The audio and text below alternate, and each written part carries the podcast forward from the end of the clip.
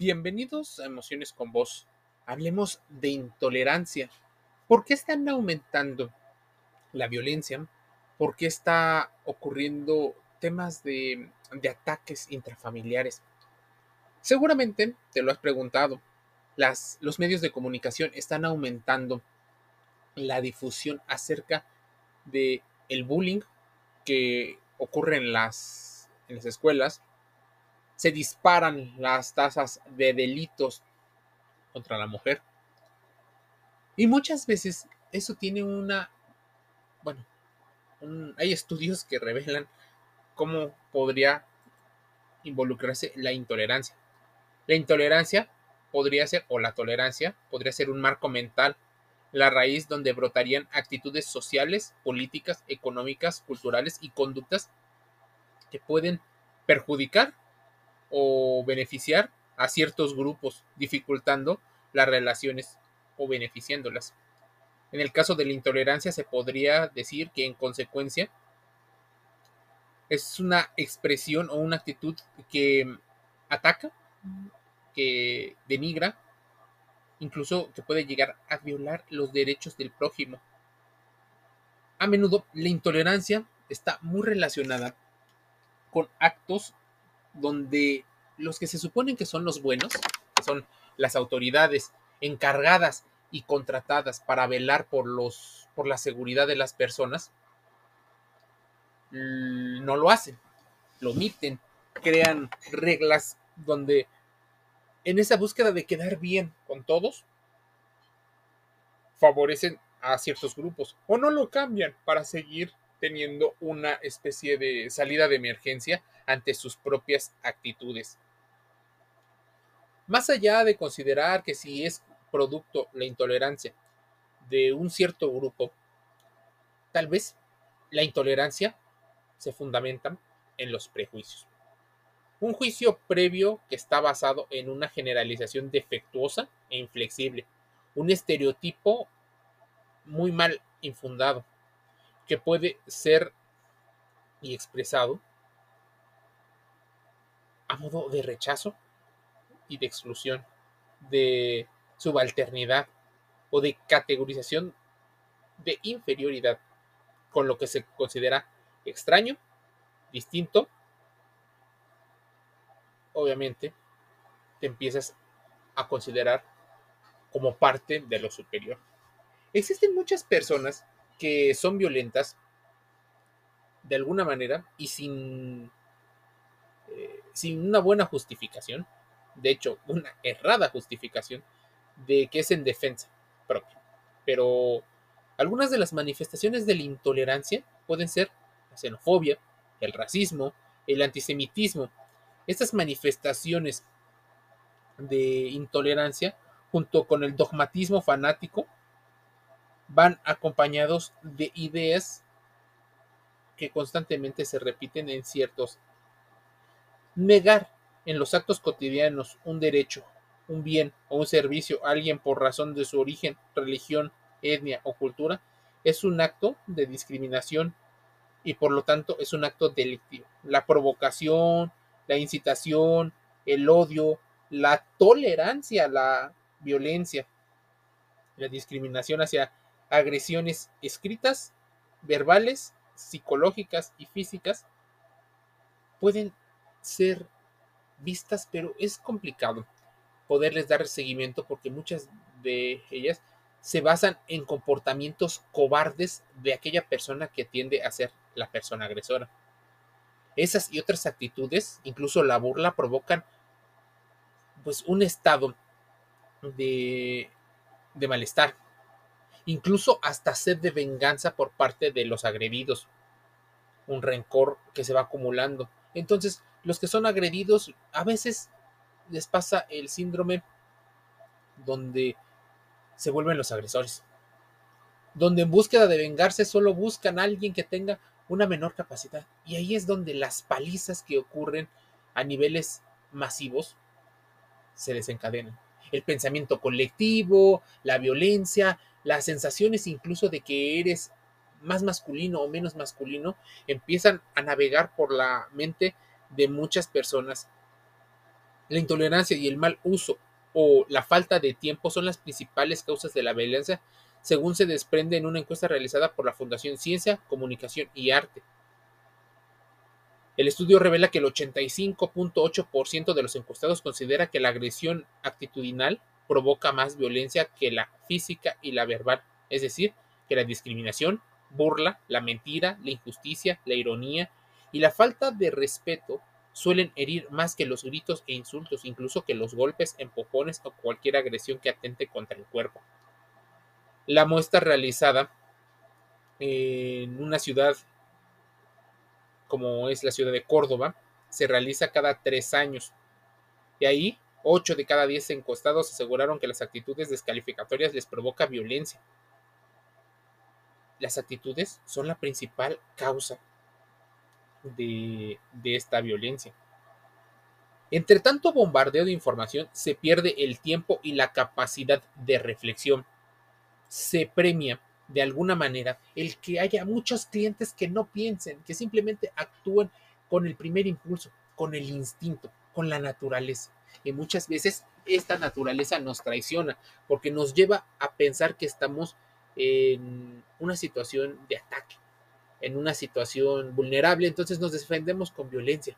Sentimos que nuestras identidades se ven vulneradas por un grupo que incluso desconocemos. Esta falta de reflexión la vino a avispar o la vino a acelerar las redes sociales, en las cuales los algoritmos favorecen no la reflexión en muchas ocasiones, sino favorecen contenidos que están altamente cargados de ideologías sin respaldo, ideologías que durante años han eh, hecho que la violencia permanezca.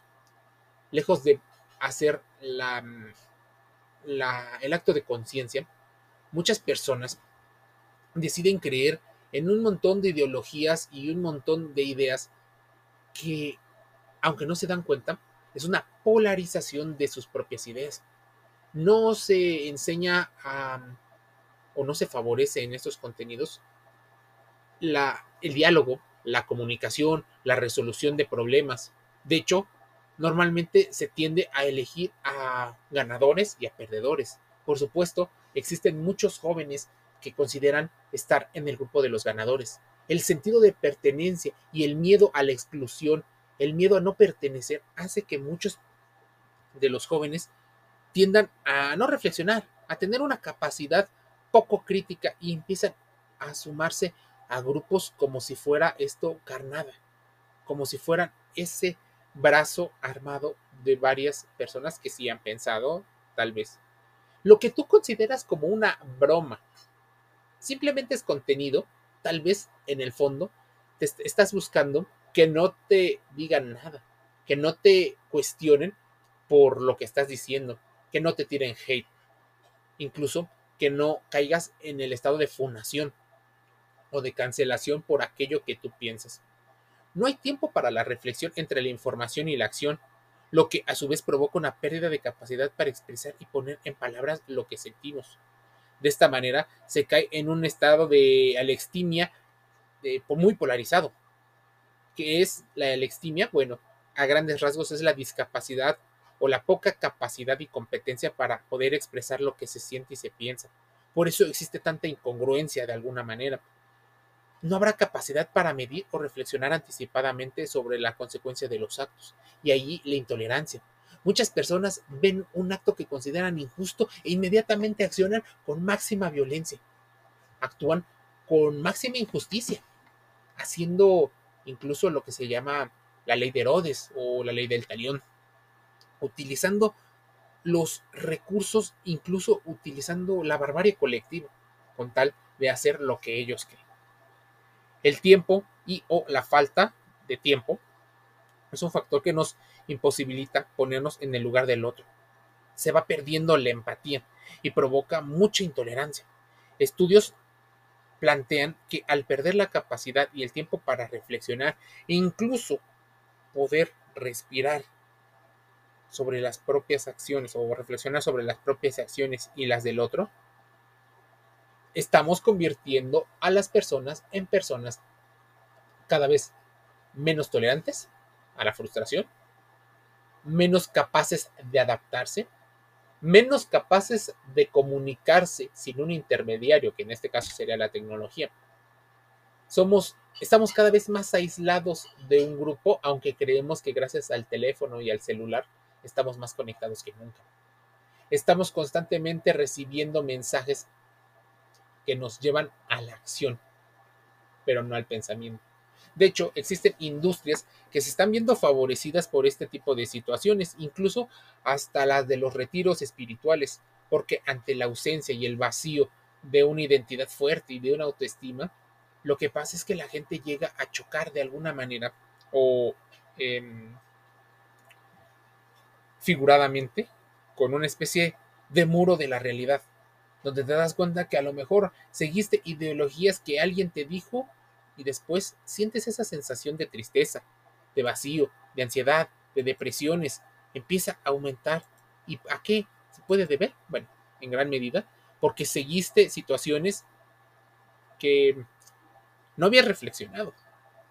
El estudio cualitativo y cuantitativo en el periodo comprendido en el 2013 al 2015, realizado por una eh, un estudio en Bogotá, Colombia, nos revela lo siguiente.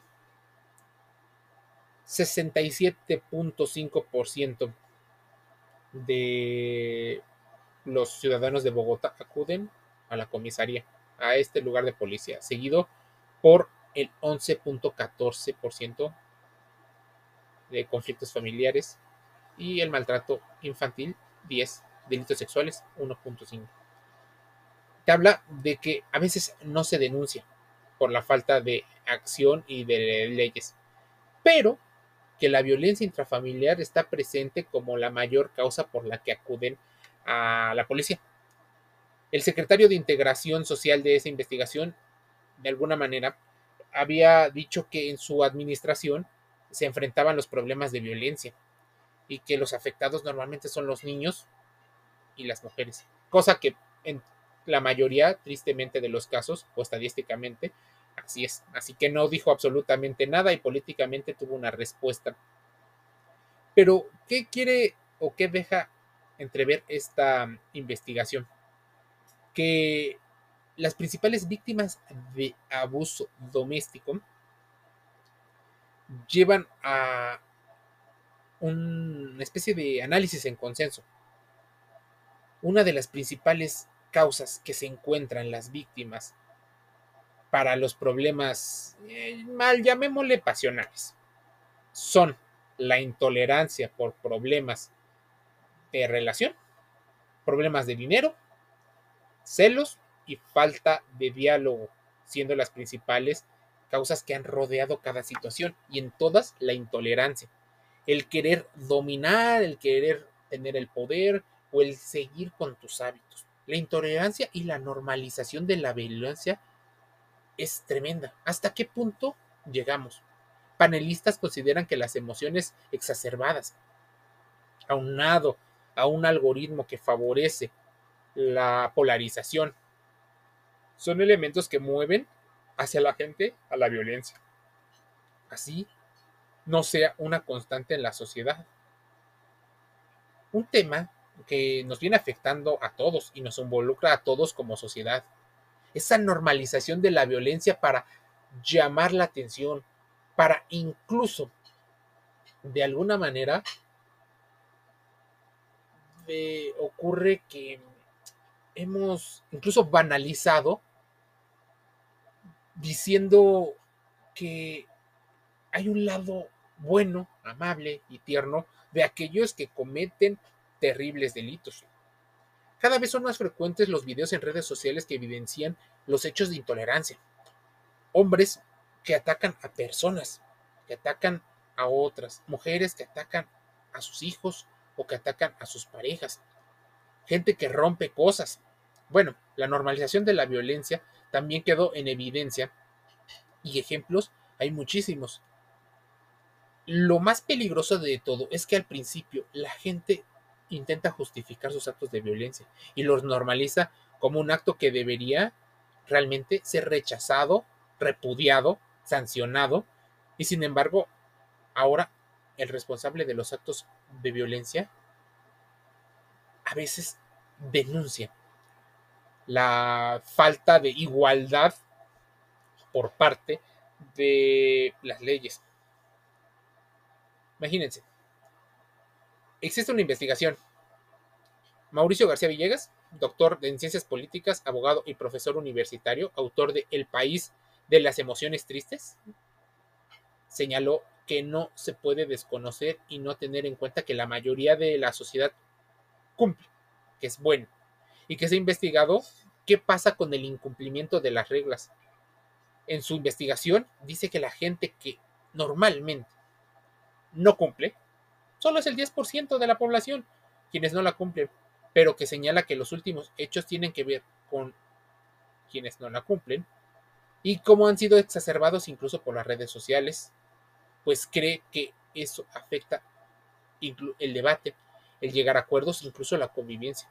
La mayoría de la gente hace parte del espectro medio político y no del radical, no en ningún extremo, pero cuando se revisa ese espectro en redes, el radical es el 60%, y en ese sentido afirma que los radicales que tienen una sobrerepresentación tienen efectos en la noción de la realidad.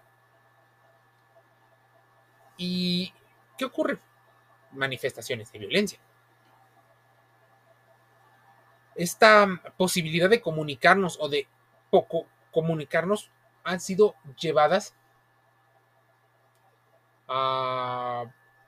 pues extremos muy fuertes. La gente cada vez tiene más intolerancia a lo que los demás llegan a decir. ¿Y por qué llega a ocurrir eso? Bueno, porque nos creemos de un bando. Creemos que nuestras o nuestra forma de ver es la mejor, que es la más válida, que es la verdad. No sé tú, pero yo dice algún dicho. Es que yo soy tolerante, pero en verdad te comportas. Y si tú te preguntas, ¿qué grupo de personas no te cae bien? Con la cual no eres afín. Posiblemente por ahí haya una situación en común. Las personas que suelen ser intolerantes a veces justifican situaciones traumáticas de su pasado que por eso les enseñaron, que por eso aprendieron. Pero no se toman el mismo tiempo para poder solucionarlo. ¿Por qué? Porque no lo consideran un problema. Y ahí vienen grandes problemas de injusticia, grandes problemas en cuanto a la ansiedad. Hay una ansiedad por demostrar que eres lo que no eres, una especie de postureo o de fingir. También viene ansiedades, depresiones, tristeza, soledad, esta sensación de sentirte invisible, de que no se escucha tu voz. Por supuesto, si ciertos grupos minimizan a otros, esos buscarán a unos grupos más vulnerables que ellos o similares a ellos para establecer esta sensación de superioridad. Y así sentirán que están un poco mejor, que incluso empiezan a creer que el grupo, y empiezan a creer las mismas ideas que el grupo que los dominó, el grupo que los oprimió. Es una situación donde se requiere reflexión. Por eso en estos más de 18 minutos te invito a que busques las palabras que expresan aquello que sientes. Si tú tienes esa situación de que te es muy complicado, por favor, tómate unos segundos y analízalo. No actúes de inmediato. Tómate unos segundos e incluso pregúntale a alguien que consideres no tendrá la misma opinión que tú. Porque si consideras a la misma opinión, se vuelve en un sesgo de confirmación, en donde te van a decir lo que quieres escuchar o algo muy igual a ti.